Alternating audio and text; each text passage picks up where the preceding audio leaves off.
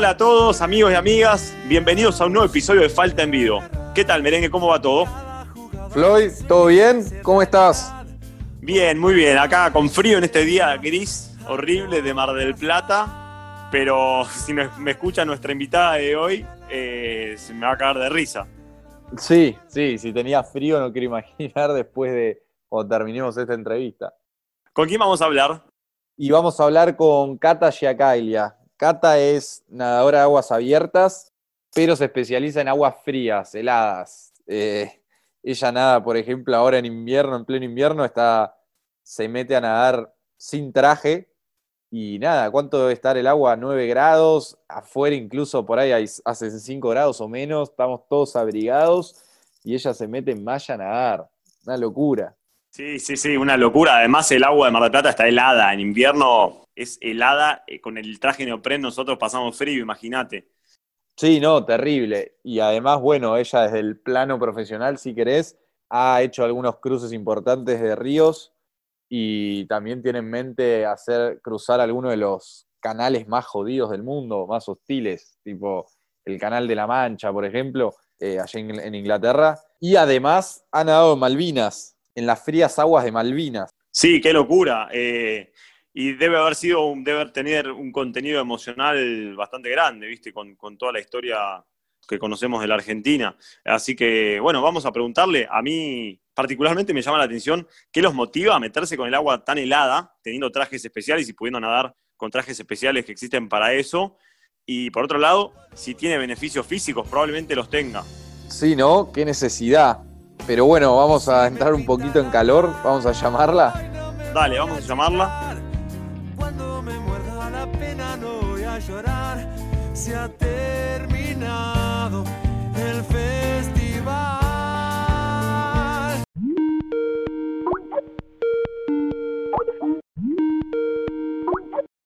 Buenas. Hola, Cata, ¿Qué tal?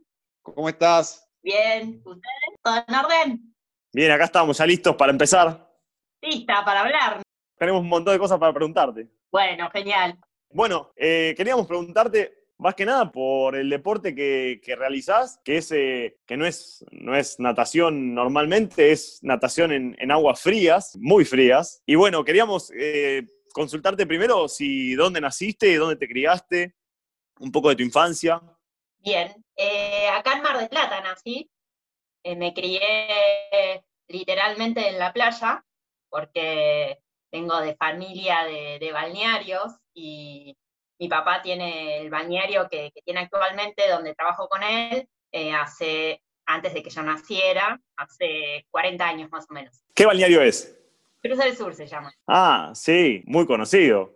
¿Y ya de chica te metías ahí al mar a, a nadar o...? Sí, em, en realidad a los cinco años no quería ni, ni acercarme a la orilla, tenía terror al mar. Y no sé, de repente de un momento a otro, eh, mi viejo me enseñó a nadar, mi viejo guardavidas, me enseñó a nadar ahí en la, en la resaquita que se arma antes de que llegue el banco, ¿viste? Sí, como el pozo. Al pozo, el famoso pozo, sí. Eh, y bueno, y a partir de ahí, después eh, a los 15 años más o menos, fui a, empecé a ir a pileta, así que nada, después me, me empecé a animar a meterme sola y me metí hasta el cambio de color, que a veces estaba cerquita o parecía que estaba cerca, eh, Sí. y me metí hasta el cambio de color y volvía. Me gusta cómo te van quedando esas marcas, como, digamos, esa, claro, de, de- infancia, digamos, recuerdos de la infancia. Sí, sí, es alucinante. Sí, sí, sí. No, yo te iba a decir, ahí igual solo te metías en verano, ¿no?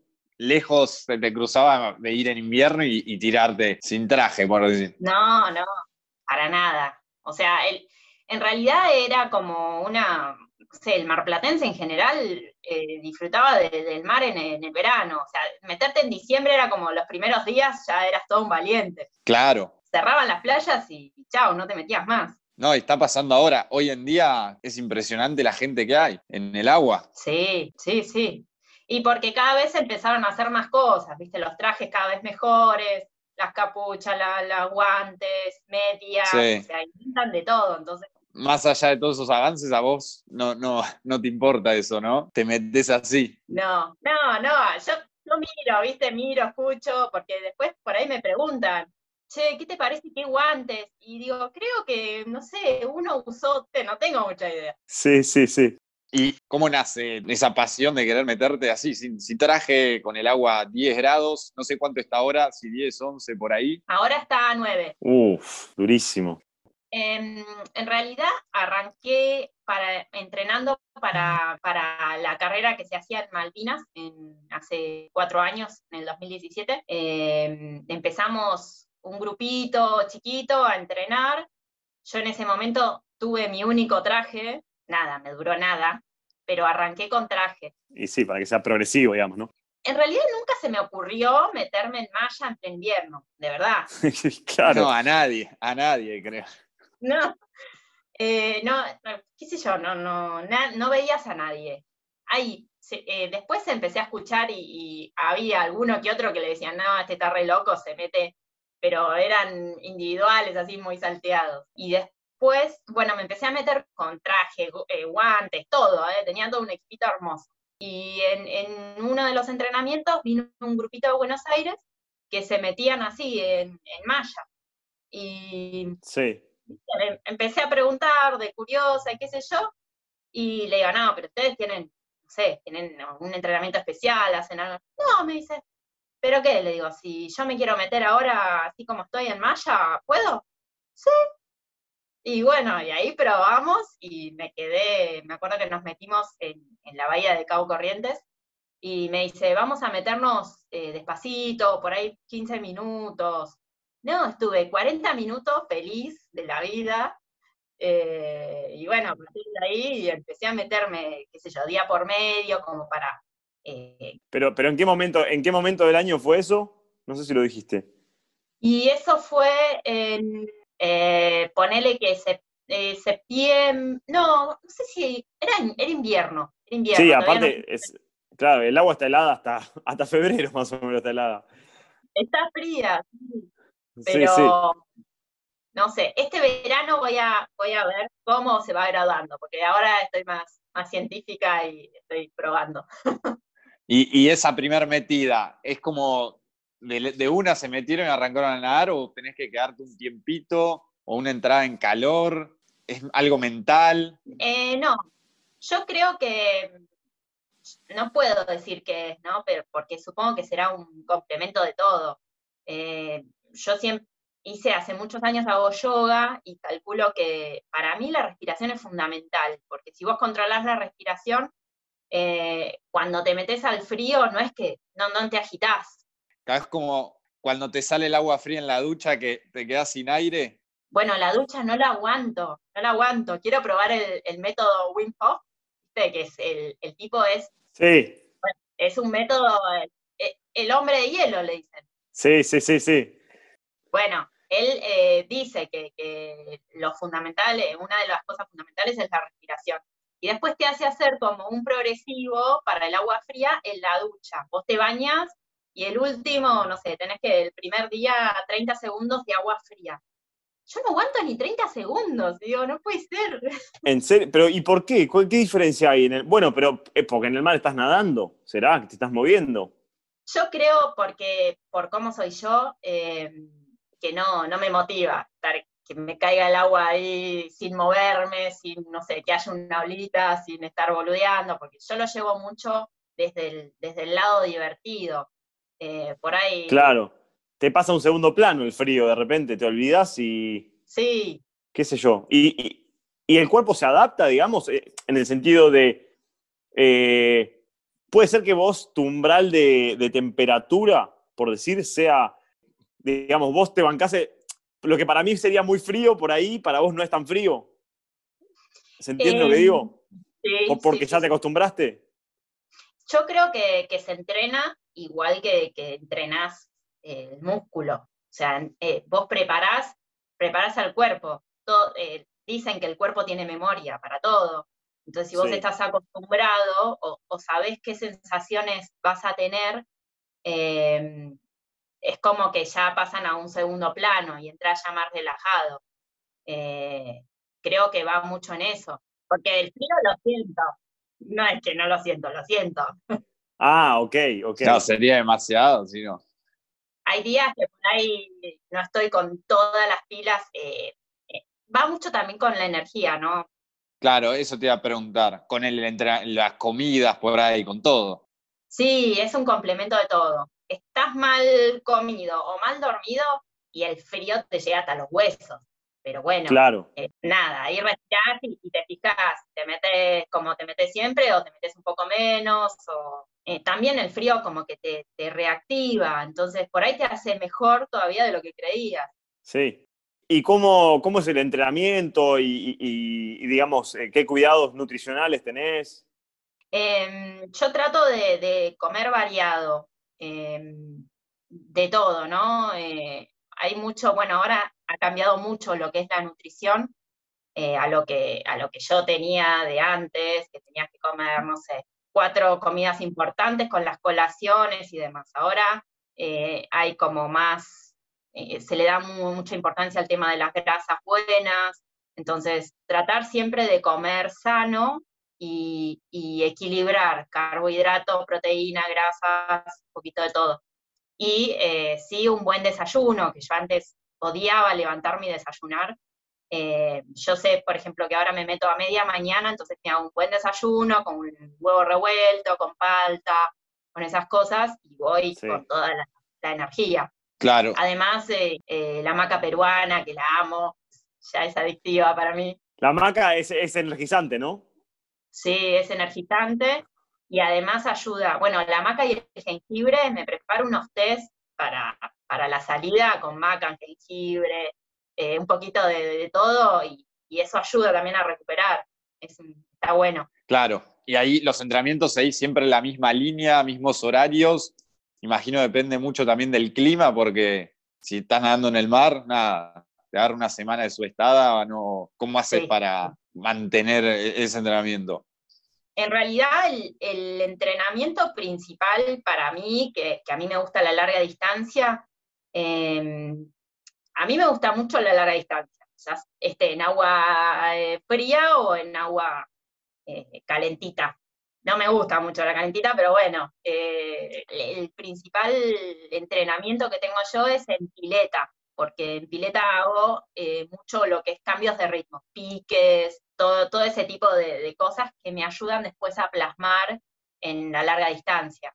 Pero bueno, no hay eh, un entrenamiento específico para, para aguas frías, no por ahora. Y dijiste larga distancia, ¿te gusta?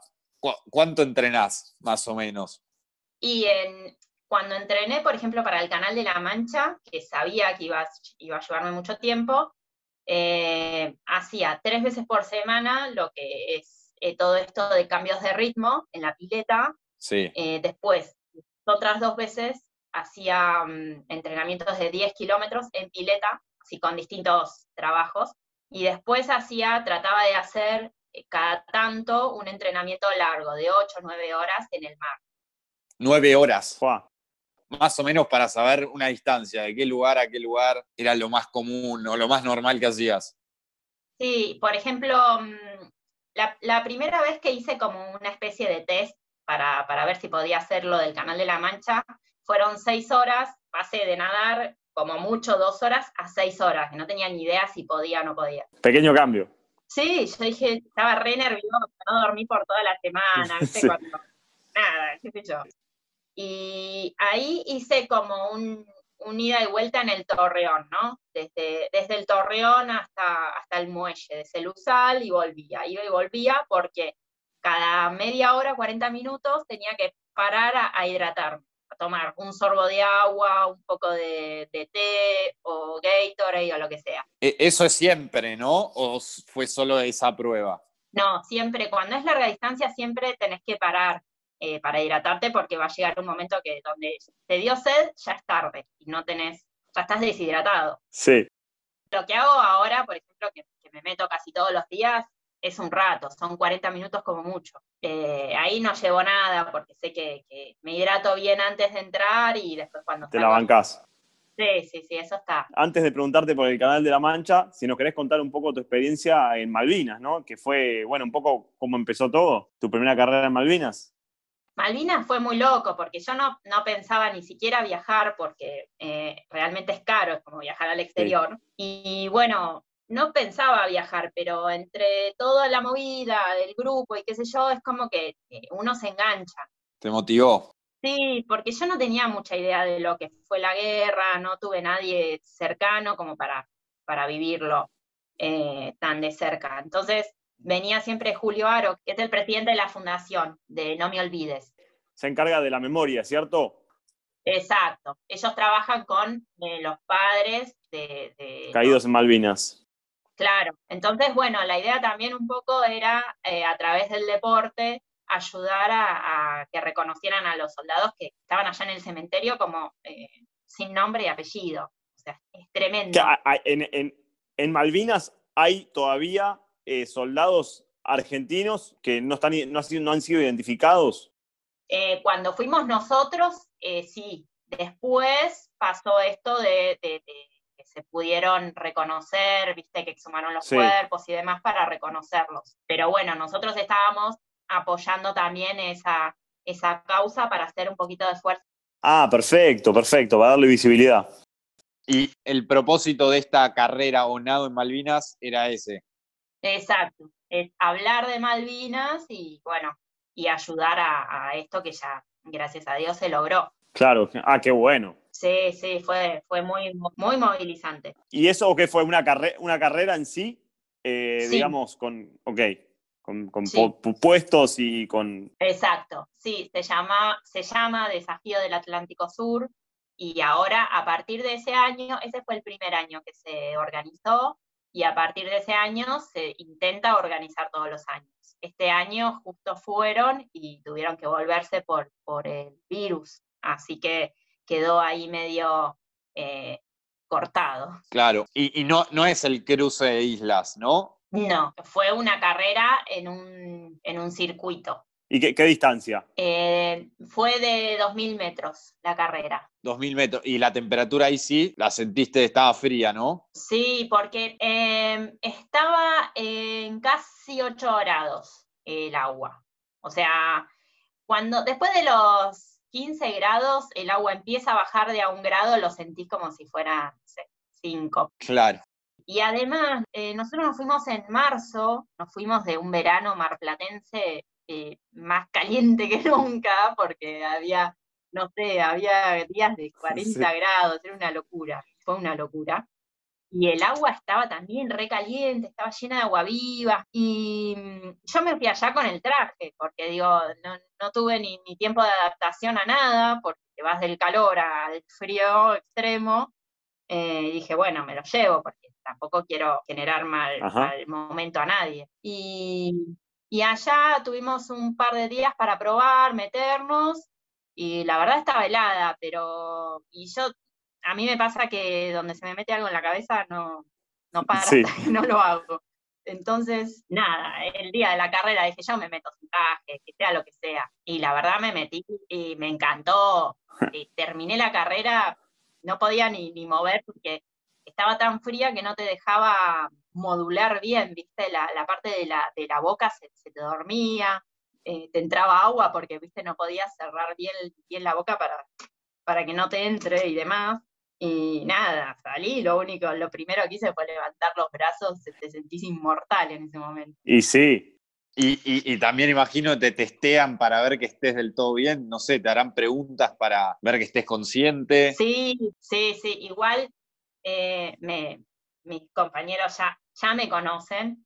El que organizaba la carrera es Claudio Plit. Claudio es eh, cuatro veces campeón mundial de aguas abiertas, o sea, más experimentado que él, eh, nadie. Y, y me conocía, entonces me vio, yo salí con una sonrisa oreja a oreja, estaba feliz, sí, sí, totalmente. que, o sea, que la, verdad que, mira, yo, yo cu- cuando Manu me dijo, me propuso de que hablemos con vos, este, yo pensaba y le, decía a él, eh, ¿qué le pasa a esta gente por la cabeza? O sea, ¿qué es la motivación que te lleva a meterte en agua tan fría y, digamos, a pasar por ese, si querés, pequeño sufrimiento, por lo menos en algún momento lo ves, supongo, y, qué beneficios trae para el cuerpo, porque debe haber beneficios físicos también. Sí, eh, en realidad no está, no está científicamente avalado todo, creo yo. Tampoco soy muy estudiosa de, todo eso. Eh, yo voy mucho por, por, las percepciones, ¿no? Las sensaciones que tengo yo de, mi cuerpo. Es muy particular porque hay gente que no, lo, no tolera el frío y le hace mal y, y no, no hay forma. Y es respetable también, ¿no? Pero también estamos los que realmente lo disfrutamos. Vos te metés, eh, en realidad el primer minuto decís qué mierda estoy haciendo acá, pero después nada, son dos segundos, empezaste a bracear y bueno, sentís que el cuerpo se te congeló, pero eh, después es una sensación eh, hermosa porque sentís la sangre fluye como todo, o sea, rapidísimo, tenés un montón de efectos físicos. Claro. Y claro, si, si, fluye más rápido la sangre, eso es bueno para todo, para regenerar, digamos, tejidos, las células. Claro. Y, por ejemplo, no sé, si haces actividad fuera, si, no sé, si corriste, si hiciste todo lo, no sé, otras actividades funcional, por ejemplo, que hago, es como que voy y, y, se te desinflama todo, porque estás haciendo una especie de la crioterapia que es esto. Claro, crioterapia, sí, sí, sí. Que ahora está muy de moda. Claro, entonces... El ice bath. Claro, eh, entonces físicamente te, tenés un montón de efectos. Energéticamente ni te cuento, porque el agua de mar es mágica, o sea, tiene efectos mágicos. Eh, si vos estás de mal humor, te metes al mar, se te pasa. Si estás triste, te metes al mar y se te pasa. O sea, no tenés eh, chance de que salgas mal de ahí, salvo que eh, no estés conectado con vos mismo y digas, no sé, o, te metas en la cabeza eh, que digas, bueno, quiero llegar hasta tal punto y realmente no pienses en que tenés que volver, porque pasa mucho eso, ¿no? Medio como... Claro, como la ansiedad. Claro, la ansiedad o el inconsciente o el querer demostrar más de lo que en realidad podés dar. Claro, y yo pensaba, por ese lado, ¿cómo, cómo manejas la cabeza? Porque cuando nadas, largas distancias. Sí. Yo recuerdo cuando nadaba en querer llegar. O sea, se ve que sufrí ese problema de ansiedad. Pero digo, ¿cómo, ¿en qué pensás? ¿Cómo lo controlás? No, eh, yo no. Bueno, por ejemplo, lo, más largo que nadé fueron casi 17 horas en el Río de la Plata. Sí. ¿Cómo 17 horas? Casi un día entero. Un día entero nadando. Sí. No puedo ni dormir 17 horas.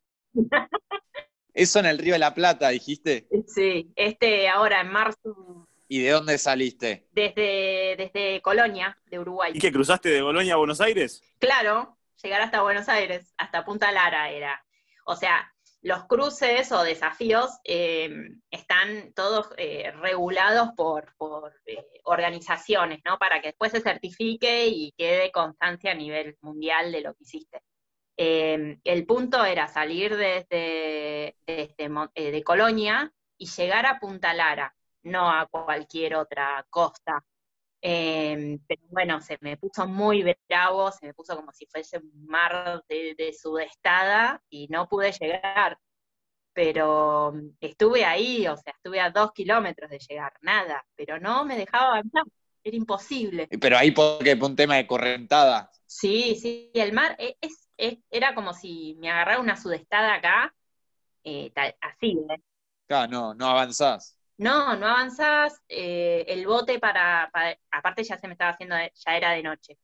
Y el bote que me acompañaba eh, no me podía, no se podía acercar para hidratarme porque en alguna ola me, no me veía y era súper peligroso porque podía pegarme o estar abajo mí, arriba mío y, y se arma un Claro, ahí abandonaste, por decir, o sea, tuviste que, terminarlo ahí. Sí, sí, sí. En realidad estaba prefectura y, bueno, prefectura dio, dio, yo hasta que no me levantaran no iba a parar, porque uno, no sé, qué sé yo, es la, la, afán de llegar o... Y además ya estabas viendo la costa, la tenías ahí. Ay, sí, veía las lucecitas, digo, no puedo creer.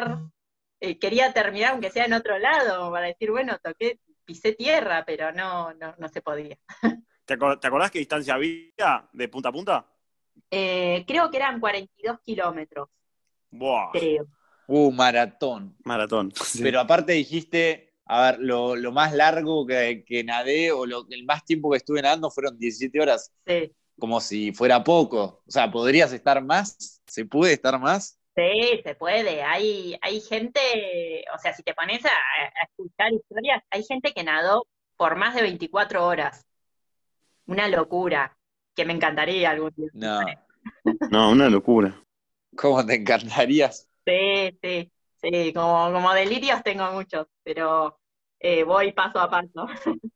Volviendo a la pregunta de Manu, volviendo a la Sí, pregunta sí. de Manu, que era, que era lo que, digamos, que en qué pensás, eh, se me vino como una idea a la cabeza, digo, eh, vos que practicás yoga, viste, cuando practicás yoga en general estás pensando en la respiración y estás concentrada en cómo inhalás, el aire entra, va a, no sé, expandís la parte del cuerpo que estés en ese momento como elongando y exhalás. Cuando nadás, haces lo mismo, estás pensando en la respiración, porque en algún lado la atención la tenés que poner.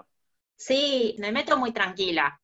Y eh, empezás a pensar siempre en la técnica, eh, hasta que te acomodas con la embarcación también, en, en el- en la comunicación, ¿no? En la mirada y demás. Y después ya eh, pones piloto automático. Y ahí arrancás. Y no sé, te vas, a mí me, me pasan muchas cosas por la cabeza, porque vas como pensando de todo, ¿no? Y te vas planteando muchas cosas de, de la vida. Y son 17 horas, o sea, sí, me imagino, se te cruza todo. todo. Y después te armás como, es como una especie de, de meditación activa, ¿no? Claro, meditación en movimiento. Exacto, en un momento ya no estás pensando en, en cómo estás nadando o en si tenés que ir más rápido o más despacio.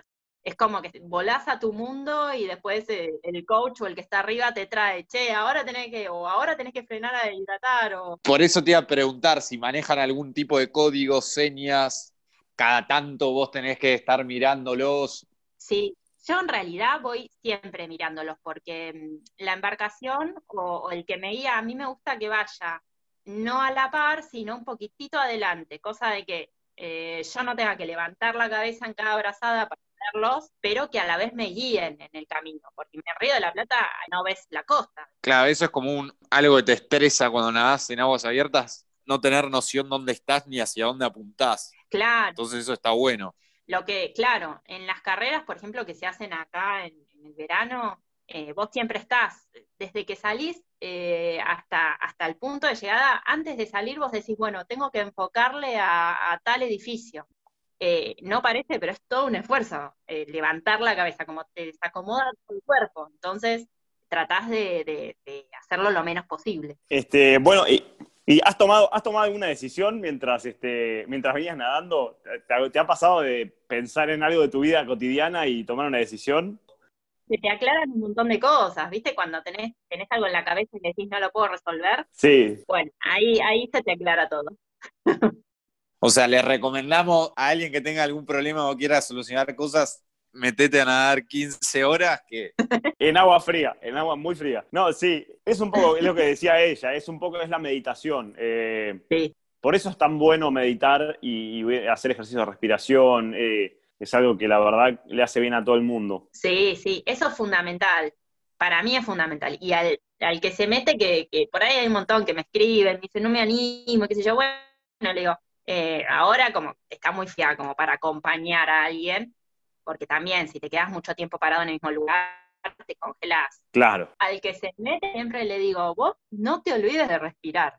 Re- Respirá tranquilo. Y ahí, volviendo a los desafíos, el- la, la carrera ahí de Malvinas como que fue un punto de inflexión. Sí, El cruce, el cruzar el Canal de la Mancha de Inglaterra a Francia es a raíz de después de esa carrera. exacto. Eh, Malvinas fue como la puerta al mundo, digamos, por, por lo que fui, porque mm, me demostré a mí misma que podía más de lo que me podía imaginar y porque lo conocía Claudio, que, teniendo toda la, experiencia que tenía, eh, me, supo, bueno, lo escuchaba las historias y te daban ganas de, de ir a todos los lugares donde nadó él.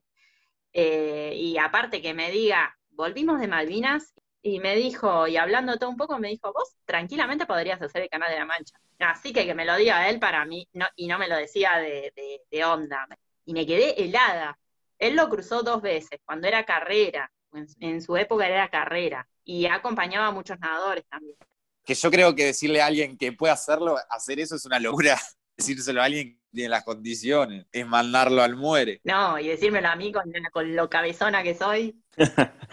El canal de la Mancha, eh, quería contarle pa- pa- para los oyentes que eh, algu- alguno que no sepa, es un cruce desde eh, Inglaterra o Gran Bretaña hasta Francia, ¿no? ¿De, de- de qué ciudad a qué ciudades eh, se considera el cruce? Es desde em, Inglaterra, desde Dover hasta Francia, Calais, más o menos, ¿no? Ahí sí que no hay, no es que te dicen, vos tenés que llegar a Calais, tenés que llegar a una parte de la costa francesa. Ajá, Pero sí o sí, todos los cruces inician y terminan em, con el, el nadador tiene que tener el agua a la cintura. Entonces vos arrancás con el agua a la cintura y terminás, que te dan el ok desde el barco, que tenés el agua en la cintura, ¿no? Tocando siempre tierra. Claro, y ahí la distancia, ¿cuánto es? ¿De cuánto era ese cruce? Es de 34 kilómetros en línea recta, pero bueno. eh, el Canal de la Mancha es muy difícil porque tiene mucha correntada, mucha, y eso hace que te desvíes eh, y tiene mucho, bueno, es el, el lugar con más tráfico marítimo del mundo, ¿no? Entonces, eh, si, en las reglas está que si eh, te cruzas un barco tenés que quedar, eh, te tenés que esperar a que pase y demás, ¿no? Claro, tienen prioridad los barcos ahí. Sí, Y bueno, tuviste la mala suerte que no lo pudiste concretar. sí. También juega eso, ¿no? No es un lugar que, nada, vas y lo vas a hacer, no. No, no, no, eso me enseñó mucho. Primero, mm, el clima, que, que no fue bueno. O sea, para que te des una idea, el- los vientos no bajaban de 60 kilómetros por hora. O sea, era una, una bestialidad. Una locura. Mirabas y, y no podías creer, el, el- era un desierto de agua, pero increíble. Eh, y bueno, era súper peligroso, claramente, y no, no dejaban. Aparte que tenés que ir una ventana, eh, la ventana le dicen al tiempo que, vos podés cruzarlo. Eh, la ventana tenía que ser de 14 horas de buen clima. Y no la encontrábamos, por ahí encontrábamos 8 horas y decíamos, bueno, nos metemos acá y un poquito. No, na- nada, no te dejan ni un poquito de nada. ¿Y cu- cuándo, cuándo fuiste? ¿En qué- para ponernos en contexto, ¿cuándo fue que fuiste a intentarlo y, y no pudiste? ¿Y cuánto tiempo estuviste allí esperando? Y fue en septiembre del año pasado. Eh, estuve 23 días esperando día a día, eh, todos los días hablando con el capitán, y él a las 7 de la tarde te decía eh, para el otro día generalmente, eh, bueno, tiene toda una logística de, de mareas y demás, entonces vos tenés que salir en la marea alta, que, que se daba, en, este, en el momento en que estuve yo, se daba como a las 3, 4 de la mañana. Sí. Entonces, eh, claro, entonces él a las 7 de la tarde todos los días se comunicaba y bueno, para mi caso fue todos los días, mañana no, mañana no, mañana no. Así que Qué mala suerte. fue terrible porque te come la cabeza.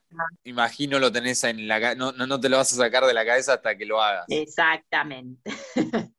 Eh, bueno, cuando el COVID te deje, vas a volver, o sea, próximamente, digamos. Y mira, no fue solo el clima, ¿no? Por, hubo un día que estuvo bueno para nadar, eh, que yo fui, el capitán me dijo, mañana nadamos 3 de la mañana, tenés que estar en, eh, en el barco. Fui a las 3 de la mañana, se le rompió algo del motor ahí, tuvimos que, no pudimos salir. No. Y no solo eso, sino que me dijo que no me iba a dar el próximo turno porque tenía otros nadadores. A lo cual, bueno, fue un, un caos y un drama total que todavía estoy tratando de, de superar. Eh, Sí. Porque todo eso te lo, te lo tenés que bancar vos, digamos. Sí, sí, todo. Libra por libra. Claro, mirá. Entonces, bueno, nada, hablando, bueno, no quiso, no quiso ceder en nada y yo le pedí que me diera el turno para, para este año. Le dije, dame un turno para el año que viene. Me dijo, no, hasta dentro de cuatro años no tengo turno. ¿Qué? ¿Cuatro años? Cuatro años. Pero, ¿Y pero es el único barco que puede? No, hay, son seis o siete barcos que están autorizados por la asociación que, que lo organiza, Sí. pero bueno, tiene una demanda muy grande. Yo para, para ir el año pasado estuve esperando dos años. Reservé el turno con dos años de anticipación. No puedo creer. Sí, así que ahora es como que dije, bueno, eh, vamos a ver si puedo hablar con otro capitán, eh, escribirle y ver para cuándo puede llegar a tener turno. Puede ser para dentro de dos años o cuatro también, qué sé yo, no sé. Yo Claro. ¿Y solo se puede nadar en una época? ¿Se puede cruzar el canal o está todo el año? No, en la época de verano sería de ellos, o sea, arrancarían en junio con el agua a 14 grados, por ejemplo, hasta eh, la primera semana de octubre como mucho. Exacto. Bueno, y ya que tenés que esperar por ahí unos años, ¿tenés en mente otros desafíos? Sí, sí, sí. No es lo único que quiero hacer, o sea, es algo totalmente, eh, un desafío enorme el canal de la... Pero además hay un montón. Eh, tengo ganas de hacer, el- hacer la triple corona, que es, eh, incluye el canal de la Mancha, incluye el canal de Catalina y eh, la isla de Manhattan. ¿Cuál es el canal de Catalina? Está en California. Es escenada eh, de noche, toda la noche, y bueno, eh, algunos comentan que hay unos tiburoncitos dando vueltas. Tiburones, ¿no? Te iba a decir. Sí, Mirá. usan como una especie de, no sé, que bien, eh, que es anti, que los ahuyenta. Te iba a preguntar, te iba a preguntar, ahora lo sacaste justo de nuevo el tema, pero ¿cómo, cómo se nada de noche? ¿Cómo, cómo haces para ver y, y para ir derecho? Y siempre la tenés que guiarte por la embarcación. La embarcación es la que te va a llevar. Y ellos llevan un GPS. Entonces, eh, ellos se guían por el GPS y, y uno, bueno, el nadador tiene que llevar una lucecita, que la tiene que tener desde, desde el principio, Sí. y nada, vas ahí al lado, con, con el bote al lado. Ah, perfecto. Y te iba a preguntar si alguna vez pasaste por una situación de riesgo, o no sé, si tú llegaste a tener hipotermia o... Eh, no, hasta ahora no. Por eso, por eso me parece que, que cada vez quiero más, ¿no? Quiero probar a ver qué. Es como que no encontré todavía un límite en el cuerpo. Claro, esto mental, por eso, nunca te pasó de querer abandonar ni nada por el estilo. No, no, no. Lo máximo que tuve en el Río de la Plata era que, ah, bueno, una de las comunicaciones que tenemos con, el- con el- la embarcación, porque yo, imagínate que cuando paro a hidratar, paro dos segundos nada más, y si estoy tomando no puedo hablar ni nada. Entonces la comunicación es a través de un, de un pizarrón. Entonces me van marcando, eh, vas bien, te falta, no sé qué, me escriben en el pizarrón. Entonces en el Río de la Plata me dicen, ya estás, te faltan cinco kilómetros.